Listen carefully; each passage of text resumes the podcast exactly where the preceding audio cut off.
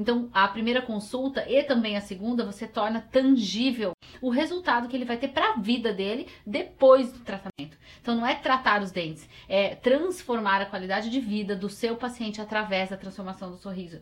E é isso que você vai mostrar nas entrelinhas de todo o teu processo de comunicação. Um ponto muito importante é quando marcar a primeira consulta. Então, é relevante que a sua secretária, você, enfim, toda a sua equipe saiba que nós não podemos demorar muito para marcar a primeira consulta. Por exemplo, quando o paciente telefona, o ideal seria que a primeira consulta ocorresse logo na mesma semana em que ele telefonou.